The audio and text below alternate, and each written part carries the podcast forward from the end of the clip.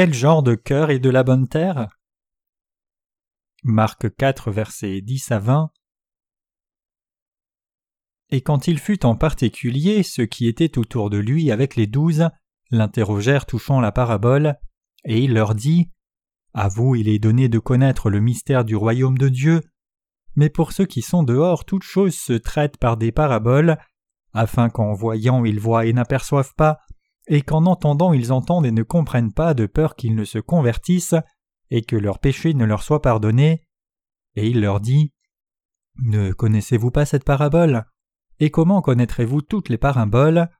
Le semeur sème la parole, et ce sont ici ceux qui sont le long du chemin là où la parole est semée, et quand ils ont entendu, Satan vient aussitôt et ravit la parole semée en eux, et pareillement ceux qui sont semés sur les endroits rocailleux, ce sont ceux qui, quand ils ont entendu la parole, la reçoivent aussitôt avec joie.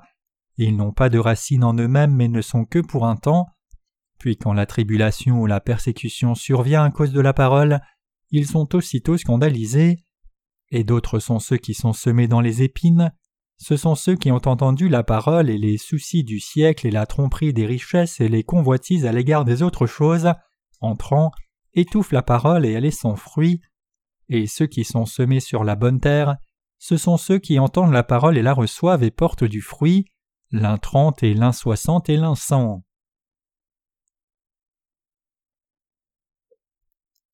La lecture des Écritures d'aujourd'hui décrit la parabole du semeur. Notre Seigneur Jésus a donné cette parabole quand il y avait beaucoup de gens autour, et il a expliqué cette parabole en détail à ses disciples après que tous les autres soient partis. Quelle vérité Jésus voulait-il nous révéler par cette parabole? Quatre types de terrains différents où des semences ont été semées apparaissent dans la parole du Seigneur. Le terrain du bord du chemin, le terrain pierreux, le terrain d'épines et le terrain de bonne terre, et tous ces terrains représentent le cœur d'une personne. D'abord, que se passe-t-il pour la semence qui tombe dans le terrain du bord du chemin? Un oiseau peut venir et facilement dévorer cette semence qui tombe, puisque la semence n'est pas couverte profondément en terre. Ainsi, quand le cœur d'une personne ne peut pas accepter la parole de Dieu, au fond de son cœur, Satan peut venir à tout moment et enlever cette parole que Dieu a plantée en elle. Deuxièmement, que se passe-t-il pour la semence qui tombe sur le terrain pierreux? La semence prend d'abord racine dans la terre, mais la racine ne peut pas aller profondément en terre à cause des pierres dures et elle sèche. Cela désigne le genre de cœur qui accepte la parole de Dieu avec joie au départ et persévère un moment, mais trébuche rapidement devant les tribulations ou persécutions difficiles comme ces pierres. La troisième semence est semée dans un terrain d'épines, qui représente le genre de cœur qui n'est pas capable de porter du fruit, bien qu'il entende la parole de Dieu mais ne peut pas garder la foi dans la parole correctement, quand l'envie charnelle comme les inquiétudes de ce monde et la tentation de la richesse matérielle viennent. Finalement, notre Seigneur a aussi parlé de la bonne terre. C'est une parabole très importante que le Seigneur a donnée à ceux qui ont une foi sincère, et vous et moi devons garder cette parole à l'esprit quand nous entendons la parole sur l'évangile de l'eau et de l'esprit.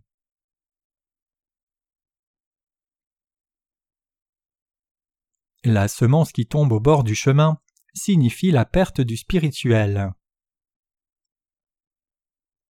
Nous pouvons facilement trouver des chrétiens qui ont un cœur comme le terrain du bord du chemin, puisqu'ils ne croient pas dans la parole de Dieu même après l'avoir entendue de la part des serviteurs de Dieu, Satan vient et dévore la parole de Dieu promptement. Que devrait-on alors faire lorsque les serviteurs de Dieu fidèles témoignent de la parole de Dieu?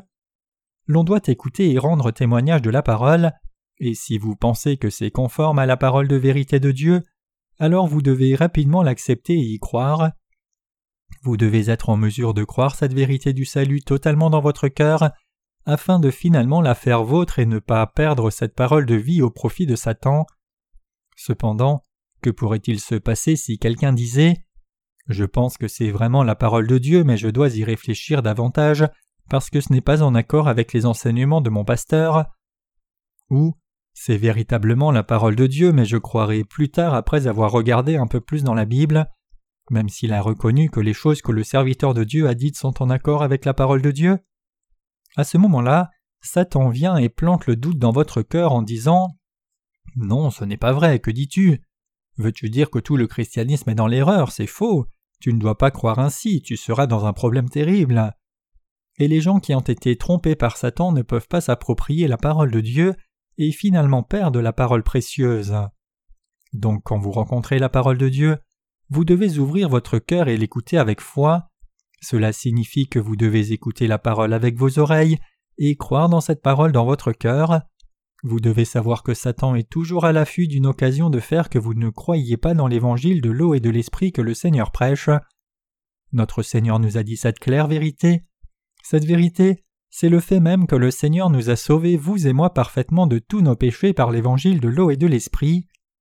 Quand nous entendons la parole de l'évangile de l'eau et de l'esprit qui est la vérité, nous devons d'abord passer par le processus de vérifier dans nos cœurs si c'est le vrai évangile ou pas.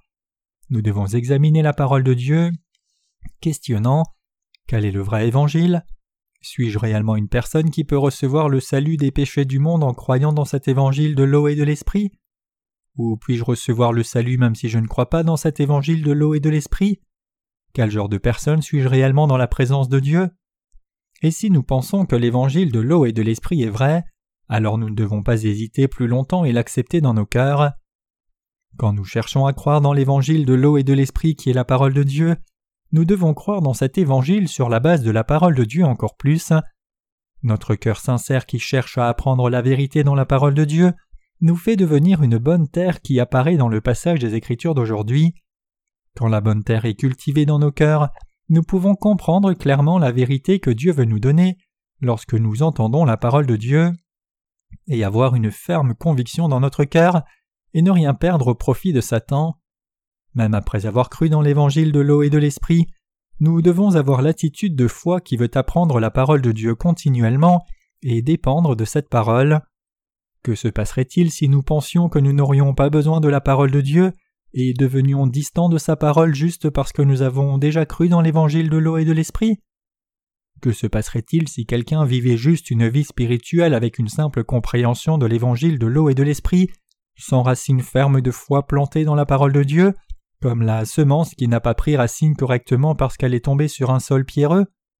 Indubitablement, nous perdrions notre foi qui croit dans la parole précieuse de Dieu, qui est plus précieuse que notre vie. Pourquoi est-ce ainsi? Les difficultés viendront vers nous en menant notre vie spirituelle comme c'est écrit dans la parole de Dieu. Je dis que les difficultés, persécutions, tentations et ennemis viennent vers nous qui voulons suivre le Seigneur. Nous ne pourrions pas surmonter ces difficultés, et finalement abandonnerions Dieu quand nous verrions de telles circonstances si nous n'avions pas foi et une connaissance profonde de la parole, particulièrement si nous n'avions pas une profonde connaissance de l'évangile de l'eau et de l'esprit qui est la vérité. Par conséquent, nous perdrions notre foi qui croit dans la justice de Dieu. Le Seigneur a désigné ces gens comme ceux qui sont la terre pierreuse ou le terrain du bord du chemin. Je sais que vous et moi ne devons pas devenir comme ces gens, et nous devons aussi faire attention à être attentifs aux gens qui ont de tels cœurs. Bien que vous et moi connaissions et croyions l'évangile de l'eau et de l'esprit maintenant, il y a toujours tant de gens qui ne connaissent pas l'évangile de l'eau et de l'esprit dans ce monde. Pour partager l'évangile de l'eau et de l'esprit correctement avec ces gens, nous devons graver la parole que le Seigneur nous a donnée plus profondément dans nos cœurs. Vous et moi devons devenir des gens de foi, dont les racines sont allées profondément dans nos cœurs. À travers la parole de Dieu, nous devons croire avec une compréhension profonde de notre nature pécheresse, de la justice de Dieu et de son jugement. Jean 16, versets 8 à 11. Nous devons savoir clairement quel genre de pécheurs nous étions dans la présence de Dieu, comment Dieu a aimé les pécheurs dans l'évangile de l'eau et de l'esprit, et comment Dieu nous a sauvés, nous qui sommes pécheurs, de tous les péchés du monde par l'évangile de l'eau et de l'esprit, et a fait de nous des enfants parfaits de Dieu, et prêché cela correctement aux gens du monde. Puisque les humains étaient à l'origine pécheurs de naissance, tous les gens de ce monde doivent recevoir la rémission des péchés de leur cœur en croyant dans l'évangile de l'eau et de l'esprit donné par le Seigneur. Nous ne pouvons que vivre avec nos péchés et recevoir le jugement de ces péchés si nous ne croyons pas dans l'évangile de l'eau et de l'esprit dans la présence de Dieu. Seuls les gens qui croient dans l'évangile de l'eau et de l'esprit peuvent recevoir la rémission de leurs péchés et devenir les enfants parfaits de Dieu et recevoir les bénédictions éternelles du Seigneur. Donc vous et moi devons apprendre la volonté de Dieu, l'appliquer à nos vies et la suivre par la foi, avec un cœur humble dans l'évangile de l'eau et de l'esprit, et par cette foi nous devons combattre le diable qui nous fait chuter, et vaincre les fausses foi qui viennent du diable et ne pas croire des mensonges. Nous devons nous humilier devant la parole de Dieu, qui dit que l'évangile de l'eau et de l'esprit est la seule vérité, et seulement suivre le Seigneur avec foi qui croit dans cette parole seulement. De plus, nous devons aussi devenir des croyants qui savent comment admettre avec assurance ce qui est juste est juste, et ce qui est faux est faux, selon cette parole de Dieu. Les Écritures recommandent ces croyants comme ceux qui ont un caractère noble. Acte 17, verset 11. Vous et moi qui croyons dans l'évangile de l'eau et de l'esprit, devons faire que cette foi soit encore plus formidable en nous tenant à la parole de Dieu seul et en suivant la parole avec celle-ci comme une force motrice. C'est parce que nous ne pouvons pas réaliser la volonté et la vérité de Dieu et le suivre fidèlement, juste parce que nous avons connu cet évangile. La foi qui ne dépend pas de la parole de Dieu est encore une foi infantile et non mature. Si vous avez toujours une foi infantile et faites face à différentes difficultés avec cette foi, alors vous devez savoir que vous avez besoin de foi et de connaissance de la compréhension de la parole de Dieu clairement encore plus durant ces moments. Vous ne pouvez que chuter spirituellement à la fin si votre foi n'a pas été enracinée correctement. C'est la raison pour laquelle vous et moi devons augmenter notre foi et la connaissance de la compréhension de la parole de Dieu.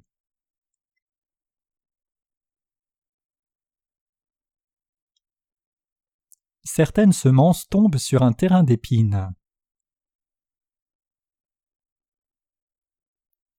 Les gens qui ont un cœur comme un terrain d'épines sont ceux qui ne peuvent moissonner de fruits bien qu'ils aient cru la parole de Dieu, parce que les soucis de ce monde et les tentations de la richesse matérielle et l'envie charnelle sont venus dans le cœur et ont bloqué la foi qui croit dans la parole de Dieu. En d'autres termes, cela signifie qu'ils n'ont pas pu croire dans la parole du Seigneur correctement parce qu'ils s'inquiétaient trop du monde. Bien que ces gens entendent la parole de Dieu et y croient, ces gens ne peuvent pas croire la parole correctement puisqu'ils ont un cœur fixé sur le monde et ont tant de soucis pour la vie. Puisque le cœur est fixé sur le monde, ils ne peuvent pas accepter la parole de Dieu correctement et ils ne peuvent pas non plus s'appuyer sur le Seigneur fidèlement. Bien sûr, l'envie charnelle vient et s'oppose à cette foi même si nous avons foi qui croit dans la parole de Dieu, puisque nous humains sommes des êtres imparfaits. Quand cette envie charnelle vient en nous, nous commençons à penser Pourquoi n'y a-t-il pas beaucoup de gens qui connaissent cet évangile de l'eau et de l'esprit? Cela signifie-t-il que tant de gens qui existent dans ce monde ne connaissent pas l'évangile de l'eau et de l'esprit? Cela signifie-t-il que je suis parmi très peu de gens qui croient dans l'évangile de l'eau et de l'esprit? Si c'est ainsi, alors je serai persécuté par les gens qui ne croient pas dans l'évangile de l'eau et de l'esprit et seraient même appelés hérétiques. Ce serait donc une perte pour moi, n'est-ce pas? Cependant, je sais que ce n'est pas la foi correcte. Le Seigneur a désigné un tel cœur comme un terrain d'épines et pas une bonne terre. Vous êtes dans un état comme un terrain d'épines si vous vous distancez de la parole de Dieu parce que vous pensez Comment puis-je vivre dans ce monde si je crois dans l'évangile de l'eau et l'esprit? Mes relations avec les autres ne seraient-elles pas rompues si je croyais dans ce vrai évangile de l'eau et de l'esprit? Pourrais-je encourir une perte charnelle en vivant dans ce monde parce que quelque chose de terrible serait arrivé à cause de cette foi? Cette parole d'évangile de l'eau et de l'esprit semble la vérité, mais ne vais-je pas encourir des pertes si j'y crois?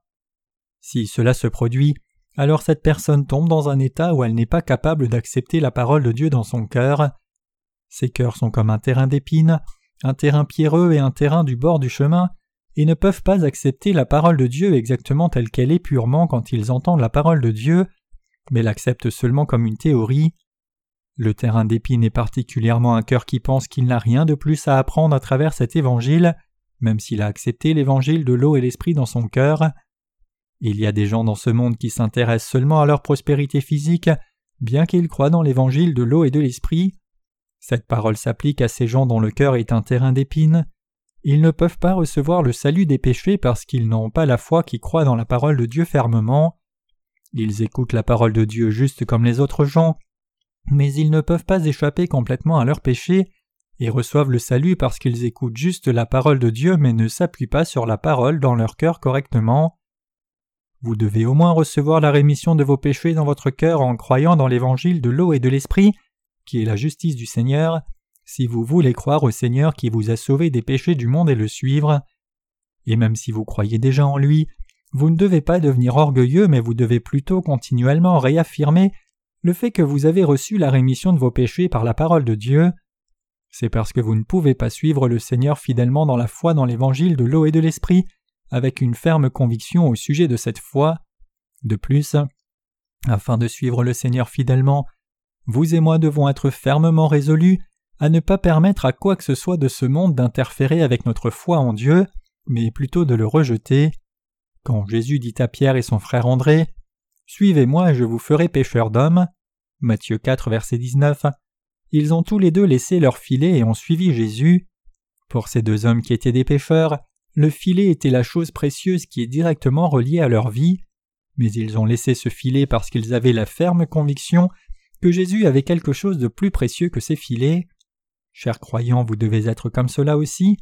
Même si nous perdons de la famille ou même les choses les plus précieuses que nous avons, nous qui sommes nés de nouveau et croyons dans l'évangile de l'eau et de l'esprit, devons avoir la ferme résolution de suivre le Seigneur au centre de notre cœur.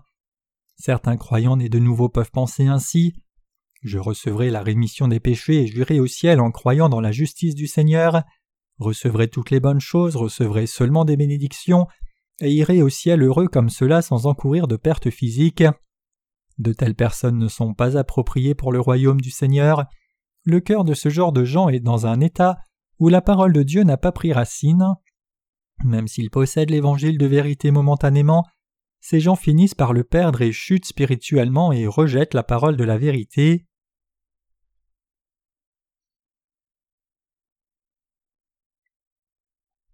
Vous devez devenir l'ouvrier qui sème la semence dans une bonne terre. Le Seigneur nous a dit de ne pas semer sur des terrains comme le terrain du bord du chemin, le terrain pierreux et le terrain d'épines. Alors quel genre de personnes devons-nous être dans la présence de Dieu? Comme la bonne terre dans le passage des Écritures d'aujourd'hui, nous devons devenir quelqu'un dont le cœur est comme la bonne terre. Comme vous le savez aussi, la bonne terre dans ce monde désigne une terre qui a été purifiée de toute pierre par le fermier, et le fermier a couvert ses semences avec de la bonne terre pour que ces semences ne soient pas enlevées même si le vent souffle fort.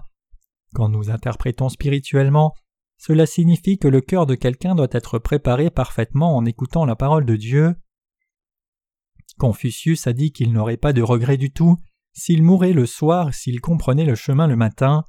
Cela signifie que si un pécheur pouvait comprendre et réaliser le chemin vers le royaume des cieux, il n'aurait pas envie des choses de ce monde et cela ne ferait même rien s'il perdait toutes les choses de ce monde. Nous devons aussi devenir des gens qui pensent aux choses de Dieu comme étant précieuses, et nous ne devons pas nous attacher aux choses de ce monde. Seuls les gens comme cela peuvent avoir des semences semées sur de la bonne terre et moissonner des fruits précieux. Seuls les gens comme cela peuvent vraiment recevoir le salut de leurs péchés et aussi entrer dans le royaume de Dieu en acceptant la parole de Dieu dans leur cœur parfaitement. Comme je l'ai exprimé précédemment, le terrain d'épines implique quelqu'un qui a des soucis et de l'envie pour la richesse matérielle, et le terrain pierreux implique quelqu'un qui chute spirituellement parce que la racine de sa foi n'est pas profondément ancrée, et le champ du bord du chemin désigne quelqu'un dont Satan vient et dévore la parole qui lui a été donnée. La personne qui sème la semence dans nos cœurs, c'est-à-dire celui qui sème la parole, c'est le Fils de l'homme, et ce Fils de l'homme, c'est Jésus-Christ. Jésus-Christ est le Seigneur qui est venu dans ce monde comme le Fils de Dieu, et aussi comme notre Sauveur afin de nous sauver. Quelqu'un qui connaît la parole de Dieu et a accepté la parole dans son cœur reçoit le salut à travers le Seigneur, mais une personne qui n'est pas comme cela ne peut pas recevoir le salut. Aujourd'hui, Jésus veut nous enseigner cette vérité par la parabole du semeur. Jésus a parlé en détail à ses disciples et aussi à vous et moi de la vérité qui concerne le ciel. Le Seigneur dit qu'une personne qui sème une semence sur la bonne terre moissonne du fruit qui se monte à trente fois, soixante fois et cent fois, et afin que cela devienne de la bonne terre. Nous ne devons pas calculer le profit et la perte quand nous entendons la parole de Dieu, mais juste l'accepter purement dans nos cœurs. Ceux qui ont reçu la rémission de tous leurs péchés en croyant dans l'évangile de l'eau et de l'esprit sont totalement différents des gens qui ne croient pas dans la parole de Dieu. Ils ont un cœur qui croit et suit la parole de Dieu correctement. Nous ne pouvons pas recevoir le salut de nos péchés si notre foi n'est pas pure comme l'évangile de l'eau et de l'esprit. Vous et moi ne sommes rien si nous ne pouvons pas comprendre la parole de Dieu qui est venue par l'évangile de l'eau et de l'esprit. Afin de croire en Dieu correctement et recevoir le salut, nous devons d'abord entendre la parole correcte de Dieu de la part des serviteurs de Dieu, qui connaissent l'Évangile et prêchent la parole de Dieu correctement. Vérifiez si le prédicateur que vous rencontrez prêche la parole de Dieu comme cela, et si le prédicateur prêche l'Évangile de l'eau et de l'Esprit, la parole de Dieu, exactement telle qu'elle est sans chercher ses intérêts personnels, vous devez croire de tout votre cœur immédiatement. Vous ne devez pas essayer de comprendre la parole de Dieu religieusement seulement, ni l'accepter comme une question de connaissance. Une telle personne est comme une terre pierreuse ou un terrain du bord du chemin. L'on doit absolument connaître l'évangile de l'eau et de l'esprit si l'on veut devenir une bonne terre et porter du fruit précieux, c'est-à-dire si l'on veut recevoir le vrai salut dans son cœur, en croyant dans la parole du Seigneur. C'est alors seulement que nous pouvons connaître et croire en Dieu comme notre vrai Sauveur. Vous et moi devons être équipés avec la connaissance correcte de la parole, en connaissant et croyant la parole de Dieu par l'évangile de l'eau et de l'esprit, afin de devenir un peuple de foi. Nous devons continuer dans la parole du Seigneur et la laisser prendre racine par la foi profondément dans notre cœur, sur la base de la connaissance de l'évangile de l'eau et de l'esprit. Il est marqué dans les Écritures La parole a été faite chair et elle a demeuré parmi nous. Jean 1, verset 14. Comme cette parole, nous devons renforcer la parole dans nos cœurs à travers de vraies expériences qui s'appliquent à nos vies, au lieu de s'arrêter à simplement connaître la parole de Dieu. Nous devons toujours reconnaître la parole de Dieu en vivant dans ce monde, en apprenant continuellement et en l'appliquant à nos vies.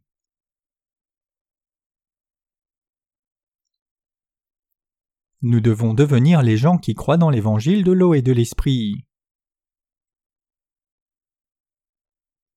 Que devez-vous faire pour être unis à Jésus-Christ spirituellement et devenir un corps avec lui? Vous devez offrir le sacrifice de la foi qui plaît au Seigneur. Les gens de l'Ancien Testament faisaient ce sacrifice à Dieu par la méthode de l'imposition de leurs mains sur la tête d'une offrande sacrifiée, et ils offraient en sacrifice et brûlaient la chair de ce sacrifice.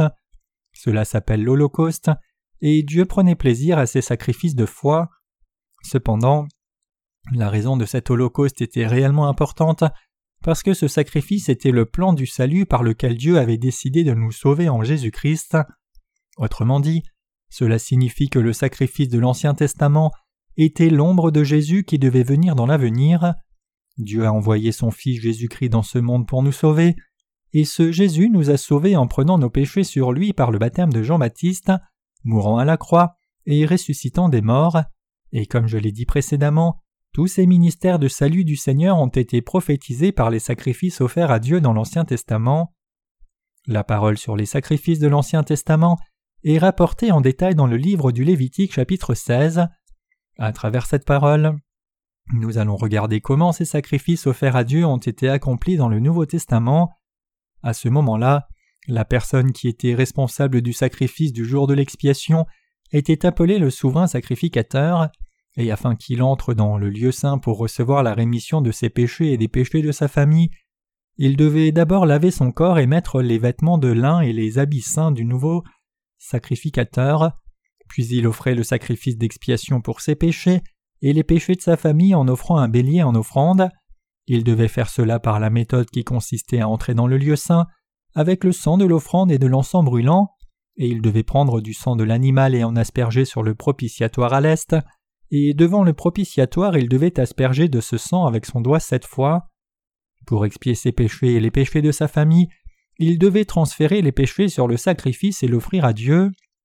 À l'origine, celui qui avait commis des péchés aurait dû mourir, mais quand le bélier recevait l'imposition des mains et mourait à sa place, Dieu approuvait ce sacrifice et recevait donc le salaire des péchés humains de la part de l'animal. Aussi, le souverain sacrificateur préparait deux boucs comme sacrifice pour le jour de l'expiation, afin d'expier les péchés des Israélites. Il recevait la rémission des péchés quand le souverain sacrificateur offrait un bouc dans la présence de Dieu et l'autre devant les gens. Le souverain sacrificateur prenait le premier bouc et l'offrait en holocauste tout comme il avait offert le bélier. Il posait ses mains sur la tête du bouc et coupait son cou pour en prendre le sang. Selon le système sacrificiel enregistré dans le livre du Lévitique pour le jour de l'expiation, le souverain sacrificateur brûlait l'encens et aspergeait le sang du bouc sur le propitiatoire dans le lieu très saint, puis il sortait et commençait le rituel de l'expiation des péchés de tout le peuple d'Israël. Puis il amenait le deuxième bouc et posait ses mains sur sa tête devant tout le peuple pour transférer tous les péchés des Israélites sur le bouc émissaire. Après avoir transféré les péchés sur le bouc émissaire, il passait le bouc à une personne désignée qui le conduisait loin dans le désert et l'y abandonnait.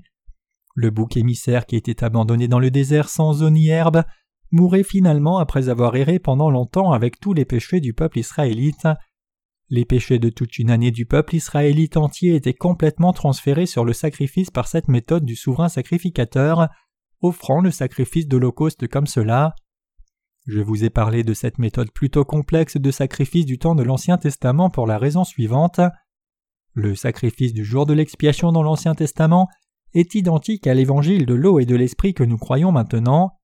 Dieu a expié les péchés d'une année des Israélites par le sacrifice du jour de l'expiation pendant l'Ancien Testament, et de même Dieu a donné la rémission de tous nos péchés éternellement dans le temps du Nouveau Testament, en recevant Jésus-Christ qui est venu dans ce monde, dans la chair humaine comme l'agneau de Dieu.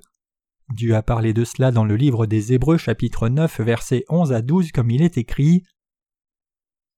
Mais Christ étant venu, souverain sacrificateur des biens à venir, par le tabernacle plus grand et plus parfait qui n'est pas fait de main, c'est-à-dire qui n'est pas de cette création, et non avec le sang de bouc et de veau mais avec son propre sang, est entré une fois pour toutes dans le lieu saint ayant obtenu une rédemption éternelle. Hébreux chapitre 10 décrit aussi que les sacrifices du jour de l'expiation étaient l'ombre des choses à venir, c'est-à-dire le sacrifice éternel pour les péchés par Jésus-Christ. Donc la Bible dit C'est par cette volonté que nous avons été sanctifiés, par l'offrande du corps de Jésus-Christ faite une fois pour toutes. Hébreux 10, verset 10. Jésus qui est venu dans ce monde et nous a sauvés, vous et moi, du péché, a été prophétisé dans l'Ancien Testament même depuis sa naissance. Regardez Ésaïe 7, verset 14. Il est écrit Et le Seigneur lui-même vous donnera un signe. Voici la Vierge sera enceinte et enfantera un fils, et on lui donnera le nom d'Emmanuel. Jésus qui est venu dans ce monde comme cela selon le salut prédestiné de Dieu, a pris tous les péchés du monde en recevant le baptême de Jean-Baptiste, et a versé son sang puis est mort à la croix tout comme l'offrande sacrifiée de l'Ancien Testament a reçu les péchés par l'imposition des mains. Au moment où Jésus a reçu le baptême, la voix de Dieu a été entendue disant Celui-ci est mon Fils bien-aimé en qui je prends plaisir. Matthieu 3, verset 17. Cette parole implique Celui qui vient de recevoir le baptême de Jean-Baptiste est mon Fils, et mon Fils a pris tous vos péchés une fois pour toutes. Et mon Fils va porter vos péchés et ira à la croix y verser son sang et mourir à la croix, puis il ressuscitera des morts et reviendra vivant. Mon Fils vous sauve parfaitement. Tous les péchés du monde ont pu être transférés sur Jésus par le baptême de Jean-Baptiste. Puisque Jean-Baptiste qui a baptisé Jésus connaissait ce fait, il a pu dire Voici l'agneau de Dieu qui ôte le péché du monde. Jean 1, verset 29. Oui, notre Seigneur a pris tous les péchés du monde sur lui une fois pour toutes en recevant le baptême de Jean-Baptiste, qui était le représentant de toute l'humanité et l'un des descendants d'Aaron le souverain sacrificateur. Tous nos péchés ont été transférés sur Jésus quand le Seigneur a reçu le baptême de Jean-Baptiste, et le Seigneur a porté tous ces péchés qui ont été transférés sur lui comme cela et est allé à la croix. Juste avant de mourir à la croix, le Seigneur a dit Tout est accompli. Qu'a-t-il accompli? Cela signifie que le Seigneur avait réalisé toutes les promesses de prendre nos péchés sur lui par le baptême, verser l'eau et le sang à la croix à cause de ses péchés à notre place, et ressusciter des morts pour devenir notre Sauveur. Puisque Jésus a payé tout le salaire de nos péchés entièrement par l'évangile de l'eau et de l'esprit à notre place, Dieu a dit Or là où il y a rémission, il n'y a plus d'offrande pour le péché. Hébreux 10, verset 18. Vous et moi devons comprendre cette parole dans toute sa profondeur. Nous ne devons pas maintenant essayer de devenir les gens parfaitement justes en observant la loi, mais plutôt réaliser nos péchés et notre nature pécheresse par la loi, et savoir quel genre de personnes nous sommes dans la présence de Dieu. Je dis que nous devons d'abord réaliser qui nous sommes par la loi de Dieu, et aussi savoir ce que Jésus-Christ a fait pour nous, et combien il nous aime quand nous croyons en lui. Bien que nous soyons nés pécheurs à cause du péché d'Adam commis au commencement, nous sommes devenus les justes de nouveau à cause de l'obéissance de Jésus comme la proprétiation pour toute l'humanité, et il est écrit Comme par la désobéissance d'un homme plusieurs sont devenus pécheurs, ainsi par l'obéissance d'un homme plusieurs sont rendus justes. Romains 5, verset 19. Cela signifie que nous ne devons pas redevenir pécheurs si nous croyons en Jésus-Christ comme notre vrai Sauveur. Nous ne sommes plus pécheurs parce que tous nos péchés ont été transférés sur Jésus-Christ. Vous devez comprendre correctement la profondeur du salut qui vous a sauvé de tous vos péchés et y croire correctement. Nous devons accepter la parole de Dieu exactement telle qu'elle est dans notre cœur. Nous devons cultiver une terre propre, pure et bonne comme l'évangile de l'eau et de l'esprit du Seigneur, qui a expié tous nos péchés et a reçu le jugement à notre place et planté la parole du Seigneur dans cette terre. Il est fondamentalement impossible pour nous de renier les pensées charnelles par notre propre force. Nous devons dépendre seulement de la foi, qui croit dans la parole de Dieu correctement pour vaincre l'égoïsme de la chair. Nous pouvons finalement voir un changement dans notre cœur égoïste quand nous entendons la parole de Dieu et pensons Est-ce juste ou faux? Est-ce la parole de Dieu ou non? Et acceptons alors la parole de Dieu si elle est vraie, pensant Je dois aussi suivre la parole. Le cœur égoïste de la chair ne peut absolument pas être brisé juste parce qu'on essaye de le briser par sa propre volonté. Sachant cela, le Seigneur a dit Si quelqu'un veut venir après moi, qu'il renonce à lui-même, prenne sa croix et me suive. Matthieu 16, verset 24. Nous devons suivre cette parole afin de suivre le Seigneur parce que c'est la vraie parole de Dieu et la vérité que Dieu nous demande à nous qui avons la foi. De plus, nous devons absolument faire cela parce que c'est la bonne chose à faire. Bien que cela puisse sembler de petites choses, nous recevons la bénédiction et l'amour du Seigneur quand nous acceptons la parole de Dieu par la foi. Vous serez aussi capable de savoir que Dieu donne la foi et que le Saint-Esprit enseigne la vérité de la purification des péchés par l'évangile de l'eau et de l'Esprit, alors que vous menez votre vie spirituelle selon la parole de Dieu. Le Saint-Esprit vous donne la force et la joie quand vous surmontez ce cœur égoïste par la parole de Dieu. Le Saint-Esprit donne la louange et des encouragements à nos âmes pour avoir fait la bonne chose. Les gens qui aiment les chiens embrassent leurs chiens, font des bisous et courent avec. Et pendant ce processus, le chien sent que son propriétaire l'aime, et lui est donc loyal et désire être toujours avec son propriétaire. Une personne qui a expérimenté sa faiblesse ou ses limites qui paraissent et a aussi expérimenté la joie et le bonheur par l'évangile de l'eau et de l'esprit dans sa vie spirituelle est aussi comme cela. Celui qui connaît et croit l'évangile de l'eau et de l'esprit peut sentir sa foi grandir progressivement dans le processus de comparaison à quelqu'un qui croit sans connaître ce vrai évangile et aussi dans le processus d'évaluation de la foi correcte. Cela signifie que la foi d'une personne qui suit le Seigneur devient plus formidable à travers plusieurs sortes d'expériences même en renonçant à ses propres pensées avec la parole de Dieu quand elle vient dans son cœur et finalement brise un tel cœur et s'unit à Dieu de nouveau et ainsi de suite. Le cœur de l'humain est faible, mais il viendra un jour où l'on fixera son cœur absolument. L'on doit décider si l'on va vers le monde ou fixer son cœur sur le Seigneur et le suivre. Même si le Seigneur ne demande pas en forçant, il y aura un temps où l'on devra prendre une décision claire. Bien sûr, le chemin que nous devons suivre, c'est de suivre le Seigneur. Quelle est la conséquence quand nous suivons le Seigneur? Nous devons évaluer cela à travers la parole et prendre une sage décision, c'est-à-dire choisir la façon de suivre le Seigneur. Nous rencontrerons des difficultés parfois alors que nous vivons notre foi correctement comme cela. Cependant, cette circonstance difficile est absolument nécessaire pour vous et moi. C'est parce que nous réalisons combien notre force est faible pour continuer sur cette voie juste seulement quand nous sommes dans les difficultés et donc dépendons de la parole du Seigneur encore plus alors notre foi qui croit en Dieu devient encore plus forte qu'auparavant. Comme la poussière s'accumule sur une étagère, la foi s'accumule inévitablement, et nous jouissons de la joie de demeurer véritablement avec Christ en vivant comme cela. Pour que vous et moi suivions le Seigneur correctement, nous devons être la bonne terre dont le Seigneur a parlé. Nous devons avoir l'attitude de cœur qui accepte la parole exactement comme elle est, si c'est vraiment la parole de Dieu, sans considérer notre propre profit. Alors Dieu fait tout le reste. Nous devons juste comprendre que la parole de Dieu est vraie et l'accepter volontairement dans nos cœurs. Après cela, la parole de Dieu nous contrôle, vous et moi, et nous enseigne, nous guide et nous conduit sur la voie juste. Dieu nous conduit sur la voie qui lui plaît. Chers croyants, le Seigneur nous dit en ce moment que nous devons devenir cette bonne terre.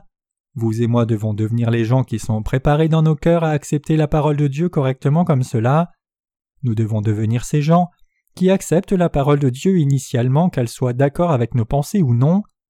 alors le Dieu Tout-Puissant nous conduira de la meilleure façon.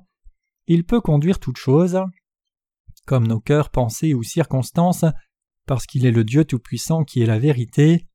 Cependant, que se passerait-il si nos cœurs n'étaient pas préparés? Même notre Seigneur ne peut rien faire pour nous si nous ne sommes pas préparés à accepter la parole de Dieu dans nos cœurs, et n'avons pas non plus le désir de le faire. Le Seigneur juste ne peut pas le demander en forçant parce qu'il est noble de caractère. Cependant nous devons au moins préparer nos cœurs à recevoir la parole de Dieu. Dieu peut faire de nous des justes qui recevons la bénédiction comme Abraham, si nous sommes juste préparés à recevoir la parole de Dieu dans nos cœurs. Vous et moi n'avons rien de quoi nous inquiéter dans le Seigneur. Le Seigneur accomplira tout en temps voulu. Dieu a créé la lumière le premier jour, a fait le firmament pour séparer les eaux le deuxième jour, et a séparé la terre de la mer le troisième jour. L'œuvre du premier jour implique de recevoir la rémission des péchés. L'œuvre du deuxième jour implique que ceux qui sont nés de nouveau doivent discerner la parole de Dieu de la parole de Satan. Et l'œuvre du troisième jour implique que notre faiblesse doit être révélée pour que nous portions du fruit spirituel. Comme cette parole, notre faiblesse n'a pas été révélée quand nous avons d'abord reçu la rémission des péchés dans nos cœurs en croyant dans l'évangile de l'eau et de l'esprit. Alors après qu'un peu de temps soit passé depuis la rémission des péchés, les désirs de la chair continuent de venir comme la façon dont la terre boueuse était recouverte d'eau est révélée, et nous réalisons par conséquent que nous sommes une telle personne. Cependant, en dépit du fait que nous sommes des gens si insuffisants, nous pouvons suivre le Seigneur parce que nous avons toujours la foi qui croit dans l'évangile de l'eau et de l'esprit dans nos cœurs. Nous devenons les gens de foi qui portent du fruit spirituel par la foi qui croient en Dieu. Comme le Seigneur l'a dit au cinquième jour, que les oiseaux volent au-dessus de la terre sur la face du firmament des cieux, nous pouvons devenir les gens justes qui suivent Dieu par la foi qui croient dans l'évangile de l'eau et de l'esprit, peu importe combien nous sommes faibles. Vous et moi sommes les gens qui avons été créés selon l'image et la ressemblance de Dieu, donc nous devons devenir les gens qui sont comme Dieu par la foi qui croient dans l'évangile de l'eau et de l'esprit. Chers croyants, nous devons devenir cette bonne terre dans la présence de Dieu. Vous ne pouvez pas recevoir le salut de tous vos péchés si vous ne devenez pas cette bonne terre dans laquelle la parole de Dieu peut être implantée profondément. Les champs qui ne sont pas de bonne terre doivent se repentir. Êtes-vous devenu cette bonne terre?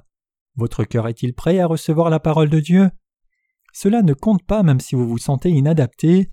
Vous devez juste dépendre de Dieu selon la parole de Dieu et vivre dans l'Église de Dieu. Alors notre Seigneur vous conduira dans tout le reste.